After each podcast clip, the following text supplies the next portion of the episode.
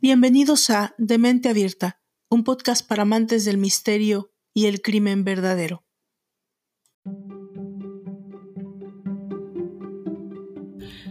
Amber Hagerman nació en el año de 1986. Contaba con apenas nueve años de edad cuando fue secuestrada mientras jugaba con su bicicleta cerca de la casa de sus abuelos en Arlington, Texas, Estados Unidos. La pesadilla comenzó el 12 de enero de 1996, cuando, según la descripción de un testigo, un hombre blanco que manejaba una camioneta negra se estacionó en el lugar donde Amber se encontraba jugando junto con su hermano. En algún momento el hombre la sometió violentamente corriendo hacia ella y arrastrándola hasta su camioneta. Rápidamente comenzó la búsqueda de la niña. El abuelo de Amber, Jimmy Whitson, condujo buscando a la niña, pero no pudo encontrarla. Docenas de voluntarios se unieron en esfuerzos con la esperanza de encontrar a Amber sana y salva. Inclusive el FBI se sumó a la investigación de los hechos, pero lamentablemente, cuatro días después de lo ocurrido, apareció el cuerpo sin vida de Amber. Su cadáver fue arrojado a un canal de desagüe no muy lejos de su casa. Los resultados de la autopsia revelaron que Amber fue violada y luego degollada. También se descubrió que la niña había sido asesinada dos días antes de que las autoridades encontraran su cuerpo, por lo cual se pensó que de haber más coordinación entre los diferentes cuerpos de investigación y los medios de comunicación, quizás Amber habría podido ser rescatada con vida. El secuestro y la muerte de esta pequeña causaron indignación entre todos los habitantes de Arlington. A pesar de que la policía realizó una gran investigación, nunca pudieron encontrar a su asesino. A partir de ese momento, Donna Norris, la madre de Amber, exigió leyes más estrictas para los delincuentes sexuales. El congresista de ese entonces, Martin Frost, representante del distrito de Winston, propuso crear una ley de protección llamada Amber Hagerman, en la cual se planteaba crear un registro nacional de los delincuentes sexuales. Finalmente, en el año 2003, el presidente George W. Bush firmó la alerta Amber como legislación. La multiplicación de los secuestros en el mundo no es atribuible solo a la pobreza que viven millones de seres humanos ni a la falta de valores. Como toda violencia, la mayor incidencia de este tipo de crímenes obedece a cuestiones multifactoriales, entre las cuales se encuentra una escasa atención a los trastornos mentales entre jóvenes y adolescentes que tienen rasgos psicopáticos o sociopáticos no atendidos o detectados a tiempo ni por la familia ni por la seguridad social.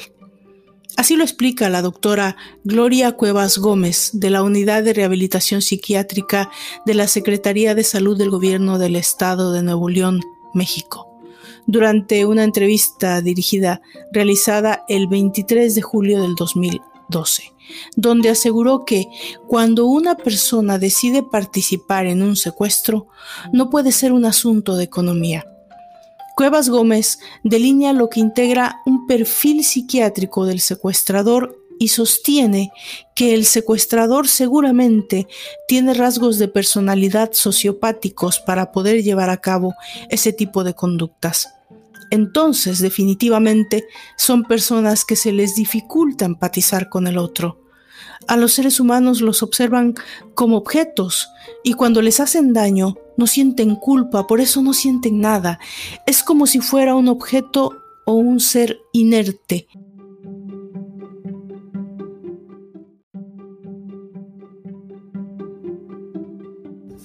En otro estudio se ha determinado que los factores que determinan la personalidad del secuestrador se forman y consolidan a través de la vida. Se trata de experiencias primarias internalizadas, propias e intransferibles, que determinan el comportamiento general del secuestrador y explicarían en parte su tendencia a la transgresión de las normas sociales que regulan la comunidad donde habitan. Estas experiencias primarias son de carácter inconsciente, lo cual indica que el plagiario no puede recordarlas. Posiblemente las sienten como una compulsión a obrar y la justifican con las razones válidas para sí mismos que sí hacen conscientes. En general, los secuestradores no rebasan los 31 años. Son personas que están casadas y además tienen alrededor de tres hijos. El secuestrador tiene rasgos sociopáticos, son impersonales, no se conectan fácilmente con los otros y siempre buscan su beneficio. Además de recibir dinero o de explotar de alguna manera a sus víctimas, estos delincuentes suelen elegir dicha forma de extorsión porque les hace sentir poder.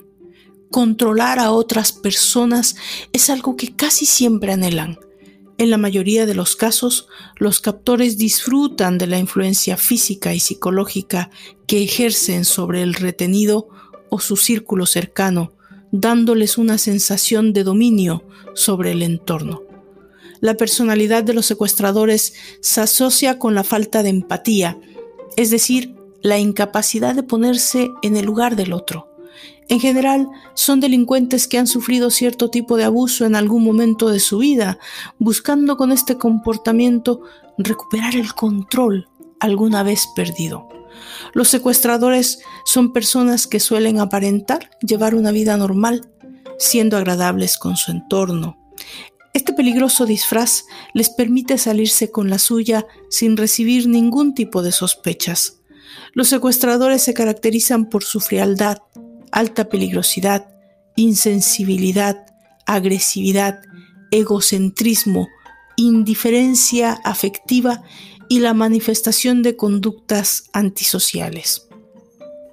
Al disponer totalmente de la libertad, la integridad y la vida misma de la víctima, el delincuente exhibe violencia con objeto de mostrar su fuerza y su decisión de destruir frente a la protección de la víctima. Son personas capaces de ejecutar a sus víctimas sin ningún o muy pocos cargos de conciencia.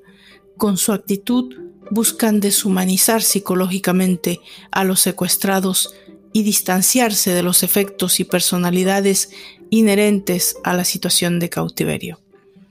Son manipuladores, tienden a dar vuelta a la situación, mentirosos, promiscuos, impulsivos, necesitan ser activos, tendencia a la hiperagresividad, ausencia de remordimiento, no aprenden de las experiencias pasadas, son refractarios al castigo, o sea, no escarmientan, no hay efectos, tienen incapacidad de amar, tienen poco poder de atención y concentración.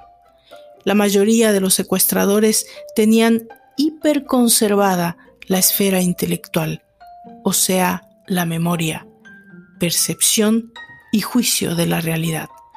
La historia que hoy nos ocupa tiene la terrible particularidad de su trágico desenlace, de su consecuente trauma para aquellos que lo vivieron y lo atestiguaron. Prepárense para recibir su dosis de morbo en esta décima entrega de Demente Abierta, un podcast para amantes del misterio y del crimen verdadero. Yo soy Valdra Torres. Bienvenidos.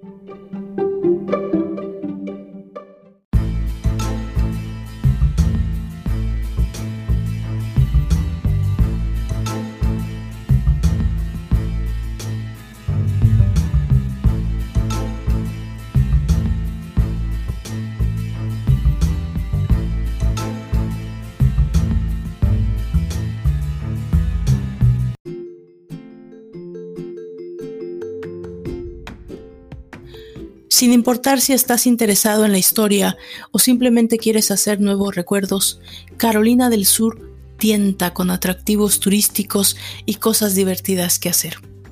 Puedes elegir entre espectáculos de alta calidad, golf y parques acuáticos en Myrtle Beach o relajarte en los resorts de vacaciones de moda en Hilton Head Island. La ciudad central de Columbia es la capital del estado pero el histórico Charlestown es una hermosa ciudad con encantadoras calles y plantaciones de antes de la guerra. el estado también es conocido como un destino de golf de primera en los Estados Unidos. Con más de 400 kilómetros de costa, Carolina del Sur es uno de los destinos favoritos de los fanáticos de la playa y los deportes acuáticos. Allí hay algo para todos los gustos. Hermosas playas, encantadores parques estatales, campos de golf y todo tipo de atracciones y entretenimiento. Si buscas muchas actividades con una vista soñada del océano, las encontrarás en la encantadora costa de Carolina del Sur. Lugares como Myrtle Beach, Charleston, Hilton y Head Islands son las favoritas.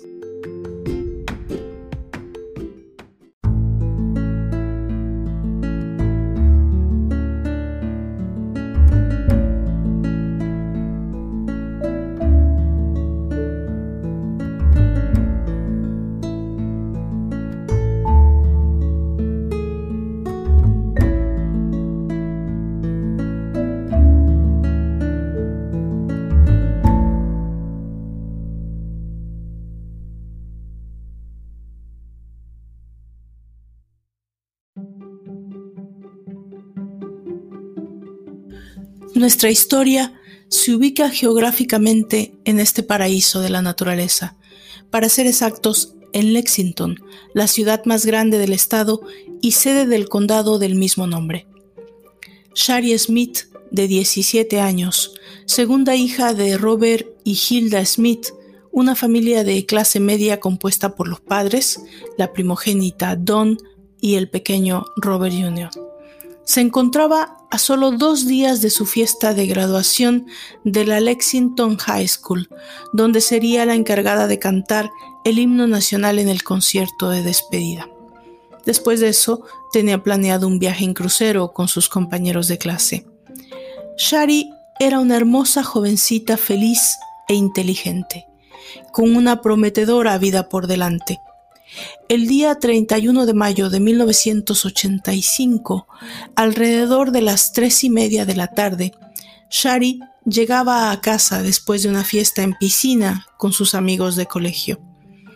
Ella detuvo su auto en la entrada para recoger el correo. El buzón se encontraba a unos 700 pies de la puerta de entrada de la residencia. Su padre Robert se encontraba cerca de la ventana y observó cuando ella se estacionaba para tomar el correo, pero se distrajo unos minutos alejándose despreocupado del punto de mira. Más tarde, unos diez minutos para ser exactos, realizó que Shari no había entrado a la casa. Volvió para la ventana, se asomó y se percató que el auto aún permanecía en la entrada, pero Shari ya no. Salió de inmediato preocupado de que algún accidente hubiera pasado. Tomó su propio carro y llegó hasta el buzón de correo. El auto de Shari se encontraba abierto, con el motor encendido y su bolso de mano se encontraba dentro. Un terrible presentimiento, un miedo inmenso, podemos imaginar, pasaba por la mente de ese padre en esos momentos. Sin más remedio, llegó hasta la casa entró y le dijo a su esposa Hilda, Querida, no sé cómo decirte esto, pero el auto de Shari se encuentra en la entrada junto al buzón. Está encendido, pero ella no se encuentra dentro. La madre de Shari solo acierta a exclamar, Oh Dios mío, no mi Shari. De inmediato se ponen en contacto con la oficina del condado de Lexington, la policía corrobora los peores temores de la familia. Shari Smith ha sido secuestrada en la entrada de su casa, en el momento en que se disponía a recoger el correo. El jefe de la policía del condado, Jim Metz, organiza de inmediato la más grande búsqueda que se tenga memoria hasta el momento en el estado de South Carolina. A este punto, se desconocían todas las circunstancias del secuestro. No se podía saber si Shari conocía a su secuestrador, si se trataba de algún vecino, algún compañero de clase. De lo que sí podían estar seguros es de que ella no había huido por voluntad propia. No había ningún hecho que hiciera pensar que se trataba de una jovencita que hubiera querido irse de casa y no ser encontrada. Los padres, Robert y Hilda, hicieron un llamado en los medios de comunicación rogando que quien se hubiera raptado a su hija, por favor, no le hiciera ningún daño y la devolviera a la familia donde pertenecía. Todos los medios, tanto escritos como televisivos, hicieron eco de la angustiada solicitud, y pronto el nombre y el rostro de Shari eran conocidos a nivel nacional. Después de esto, lo único que podía hacer la familia era esperar. La investigación al momento giraba en torno al círculo familiar, donde no se pudo encontrar ningún hecho que tuviera relevancia para pensar que alguien tuviera motivos para secuestrar a Shari. Nadie en su medio escolar tampoco. Se trataba de una jovencita de familia. No tenía novio conocido, no había sido nunca causa de problemas escolares o familiares. Nada parecía tener sentido a menos que fuera un propósito solo, solicitar un rescate. Dos días después del secuestro, la familia recibe una llamada, una que prueba que la policía tenía razón. Un hombre con voz distorsionada, muy posiblemente con algún aparato electrónico, pide hablar con la madre de Shari. Para probar que se trataba del verdadero secuestrador, él les describe el traje de baño negro con amarillo que Shari tenía puesto bajo su short y playera la tarde que la había abducido. Les dice que Shari se encuentra bien, que ha comido, que ha bebido agua, que ha mirado televisión, que se encuentra tranquila por el momento y que la mañana siguiente recibirán una carta con los requerimientos para ser liberada. Los investigadores se encuentran ante un secuestrador sofisticado, alguien que ha preparado con tiempo su acto, una persona que probablemente tenga ya experiencia en secuestro, que seguramente no sea su primera vez. La policía entiende que la mejor estrategia ante esta circunstancia para no poner en riesgo la vida de Shari es esperar que la carta sea depositada en el correo pero no esperar que sea llevada hasta el buzón de la familia Smith, debido a la posibilidad de encontrar huellas o de algún rastro forense. Determinan interceptar todo el correo electrónico dirigido al condado durante el fin de semana. Examinan con sumo cuidado todos y cada uno de los sobres de la oficina de correo en la ciudad de Lexington y encuentran la misiva. Se trataba de un sobre dirigido a la familia Smith con letra de Shari. Dentro se encontraba una carta de la jovencita. En el inicio de la carta se leía Último deseo y testamento de Shari Smith. Se trataba de una carta de dos páginas en los que la jovencita les decía a sus padres y hermanos cuánto los amaba y deseaba que continuaran con sus vidas. Los padres de Shari, aún con esta terrible noticia, seguían teniendo esperanza. Se trataba tal vez de la jugada del secuestrador. No estaba dispuestos a aceptar la posibilidad de que Shari no regresara con ellos viva, a salvo. Una de las partes más emotivas de la carta de Shari decía, Por favor, no permitan que esto arruine sus vidas. Sigan teniendo fe en Jesús. Vivan un día a la vez con fe. Algo bueno debe salir de esto. Mis pensamientos van a estar con ustedes siempre. Al final, entre paréntesis, escribió, con el féretro cerrado.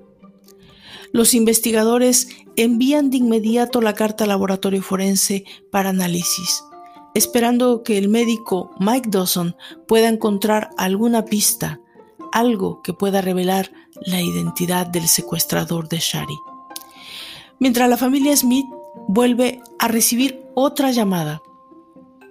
Se trataba del secuestrador nuevamente, quien necesita saber si habían recibido la carta, si le creían y si entendían que se trataba de alguien que tenía en su poder la vida de Shari. Hilda, la madre, no tiene más remedio que tratar de guardar la calma de tolerar lo más posible y buscar alargar la conversación sabiendo que era posible rastrearla por la policía. Pero no es posible hacerlo al momento. El secuestrador cuelga ordenando que se pare la búsqueda. Esa misma tarde vuelve a llamar. Les asegura que Shari se encuentra viva y que pronto va a ser liberada. En una parte de la conversación, este psicópata le dice a la madre, quiero que entienda esto. Shari es ya parte de mí, física, mental, emocional y espiritualmente. Nuestras almas son una ahora. Esta vez, la llamada sí ha sido rastreada y es localizada hasta un teléfono de pago afuera de una farmacia en el centro de la ciudad de Lexington. Pero hay que recordar que era 1985 y para ese momento se requerían al menos 15 minutos para detectar la señal del rastreo. Y eso hizo imposible llegar a tiempo para detener u obtener alguna huella o rastro del secuestrador además de que tampoco se contaba con cámaras de video públicas ni privadas. Cinco días después del secuestro de Shari, el secuestrador vuelve a llamar. Esta vez habla con la madre Hilda y con su hija Dawn. Esta vez les menciona que a las 3 de la mañana con 10 minutos del día primero de junio fue escrita la carta que recibieron. Anteriormente había mencionado que había sido a las 4.58 de la mañana, pero él mismo había corregido la hora. Luego mencionaría que esa hora, las, 5, las 4.58 de la mañana del sábado primero de junio, se habían convertido en una sola alma. Pese a todas las súplicas recibidas por parte de la madre y la hermana de Shari, este enfermo simplemente les dijo que fueran a descansar y que pronto recuperarían a Shari. Al día siguiente reciben otra llamada. Escuchen atentamente. Diríjanse al Highway 378 Oeste. Tomen la salida a Prosperity. Sigan por una milla y media. Tomen la derecha hasta el signo de Moose número 103. Sigan un cuarto de milla giren a la izquierda hasta una casa blanca, diríjanse a la parte trasera de la casa. A seis pies estaremos esperando por ustedes. Dios nos ha escogido. Shari fue encontrada. Encima de ella se encontraba su traje de baño. El equipo forense determinó que el cuerpo de la jovencita llevaba varios días allí. Más tarde descubrirían que la hora que él había corregido era la hora de su muerte. Unas doce horas después de haber sido secuestrada y solo dos después de haber escrito su carta.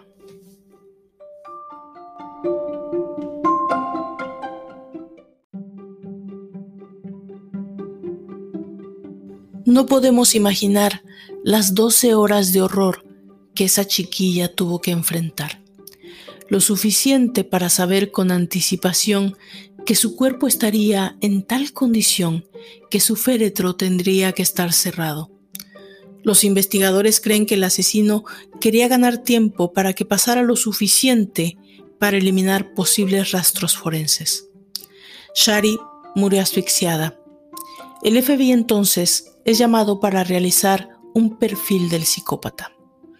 Se trataba de alguien potencialmente peligroso que debía ser arrestado antes de que pudiera lastimar a alguien más. El Buró Federal de Inteligencia determinó que se trataba de un hombre blanco, previamente casado, o no necesariamente casado al momento, en mediados a finales de los 20 o principios de los 30, que seguramente tenía un historial en crímenes sexuales. Las llamadas también fueron analizadas y concluyeron que el aparato utilizado para distorsionar la voz era un control de velocidad variable, lo que determinaba que su educación o experiencia laboral le permitía el conocimiento en electrónica. El secuestro y asesinato de Shari había sido planeado y ejecutado meticulosamente. No se trataba de un crimen de oportunidad. Como un asalto final para la familia de Shari, la noche del sepelio, el asesino hace otra llamada a la madre. Se trataba de una de cobro revertido. Necesitaba decirle cómo había muerto su hija. ¿Ustedes la tomarían? Hilda Smith no tenía opción. Necesitaba detener a este homicida. Necesitaban que fuera arrestado. Así que la madre aceptó la llamada. Una semana después, Hilda recibe la última llamada, pero esta vez el asesino no quiere hablar más de Shari. Esta vez le pregunta si ha escuchado acerca de Debra May Helmick, una jovencita de 10 años que había sido secuestrada dos semanas después del secuestro de Shari en el cercano condado de Richland. Había desaparecido frente a la casa móvil de sus padres a 25 millas de la casa de Shari. El padre de Debra se encontraba también dentro de la casa, a solo 25 pies de la niña. Un vecino declaró haber visto a un hombre salir de un carro, tomar a Debra y salir huyendo del lugar. De igual manera que lo había hecho con Shari, el secuestrador llamó para dar la dirección exacta de la localización del cuerpo de la pequeña. Los investigadores saben ahora que están en busca de un asesino serial. Con la ayuda de los creadores de perfiles del FBI, la policía del condado de Lexington sabían que el individuo que buscaban tenía una personalidad compulsiva, que a ese momento había llegado un punto de peligrosidad tal que debían detenerlo lo más pronto posible. Uno de los más curiosos rasgos de su personalidad era que se trataba de un individuo ansioso por hablar de sus crímenes. Los investigadores se centran en la única pieza de evidencia que tienen, la carta testamento de Shari Smith. La carta había sido escrita en un blog de tamaño carta. El médico forense Mickey Dawson la examinó detenidamente por medio de una práctica denominada prueba de imágenes latentes, algo relacionado con un detector de luces y el uso de polvo detector de huellas digitales, se pudo determinar que había rastros de, esos, de unos números escritos en la página anterior a la carta de Shari. O sea, que se pudo detectar lo que había en la página sobre la carta, y se trataba de unos números de teléfono para llamar en caso de emergencia y una lista de compras. Los números de teléfono no se observaban completamente, pero se pudo determinar que se trataba de uno con el área 205 de Alabama, tres dígitos posteriores y dos más visibles, lo que daba solo la posibilidad de crear una serie de números posibles para los dos últimos. Finalmente, después de muchos intentos, logran realizar una llamada prometedora. Cuando el agente de policía hace la pregunta, ¿tiene usted familiares en Carolina del Sur? La persona del otro lado de la línea contesta, sí, mi padre y mi madre. El padre de esa persona era un hombre de 50 años llamado Ellis Shepard, quien vivía solo a 15 minutos de distancia de la familia de Shari Smith. Los récords de la compañía de teléfono muestran que algunas de las llamadas de teléfono habían sido realizadas de la residencia de los Shepard durante y después del secuestro de Shari. La policía no pierde tiempo para saber qué tiene que decir al respecto Ellis Shepard. El señor Shepard declara sorprendido que no tiene idea de cómo sea posible que el número de su hijo, quien vive en Alabama, haya sido encontrado en la carta de Shari Smith, y mucho menos cómo ha sido posible que algunas llamadas a la residencia de los Smith hayan sido realizadas desde su casa, ya que él, tanto como su esposa, estuvieron de vacaciones en el tiempo del secuestro y asesinato de Shari Smith y Debra May. lo cual fue plenamente comprobado. Cuando la policía le permite escuchar las grabaciones de las llamadas, Ellis salta asombrado y dice reconocer la voz. Dice literalmente, se trata de ese malnacido. Es Larry Jim Bell. La policía ha encontrado a su hombre.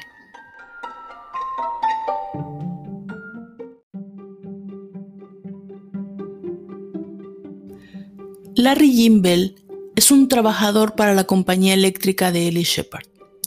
Él había sido encargado por Ellis para cuidar de su casa en ausencia de él y su esposa, y le había dejado escritos una serie de números telefónicos en caso de emergencia. El blog de notas de Ellis Shepard es entregado a la policía para su examen y se determina sin lugar a duda que se trata del utilizado por Shari para escribir su último deseo y testamento. Los Shepard también declaran que el día que Larry Jean fue a recibirlos al aeropuerto, no paraba de hablar de los acontecimientos recientes en el condado, los asesinatos de Shari y Debra May Helmick. La casa de los Shepard es registrada. En el baño fueron encontrados cabellos y restos de sangre de Shari. Y para finalizar, la estampa postal de la carta de Shari es parte de un rollo encontrado en la oficina de Ellis. Larry Jim Bell es arrestado la mañana siguiente, el 27 de junio de 1985. Como el FBI lo predijo, Larry había estado envuelto en varios incidentes de índole sexual desde su adolescencia. De hecho, ya había sido arrestado anteriormente por el intento de secuestro de una compañera de colegio en la Universidad de South Carolina. Cuando es detenido, obviamente niega todo conocimiento en el secuestro y asesinato de Shari Smith y Debra Helmick. Todo lo que alegaba de manera enfermiza era que ese Larry no lo había hecho. Alegaba que había habido otro Larry, uno malo, y que él era el bueno, y que había sido el malo el que había realizado los asesinatos. En enero de 1986, Larry Jimbell es llevado a juicio por el asesinato de Shari Smith. Allí, el fiscal del distrito menciona al jurado. Shari Smith tuvo el valor, el coraje de escribir su último mensaje a su familia, su testamento. Ahora les pido a cada uno de ustedes que tengan el coraje de escribir su nombre en la sentencia de pena de muerte para Larry Bell. Ellos necesitaron solo 47 minutos para llegar a un veredicto. Culpable de secuestro y asesinato. Larry fue sentenciado a morir en la silla eléctrica. Fue llevado también a juicio por el secuestro y asesinato de Debra May Helmick, donde se obtuvo el mismo veredicto. Diez años después del juicio, Larry Jim Bell se convirtió en el último hombre en ser ejecutado en la silla eléctrica por el estado de South Carolina. La familia ha encontrado la paz en el agradecimiento a los investigadores del caso.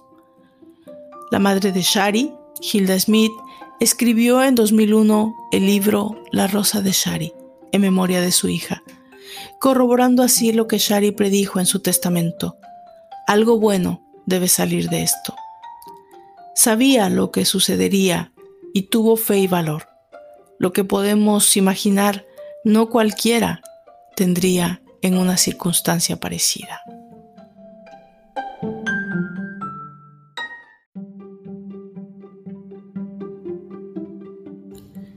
Hemos llegado al final de nuestra historia y de la primera temporada de Demente Abierta, un podcast para amantes del misterio y el crimen verdadero. La segunda temporada estará dedicada a asesinas famosas. Espero seguir contando con su audiencia. Déjeme saber sus opiniones y comentarios. Escríbame a dementeabierta.podcast.gmail.com. Si escuchan desde mi canal de YouTube, denle like, suscríbanse y compartan si les ha gustado. De esta manera me ayudan mucho a darle más visibilidad a este proyecto. Yo soy Valdra Torres y los espero en la segunda temporada de Demente Abierta. No se lo pierdan.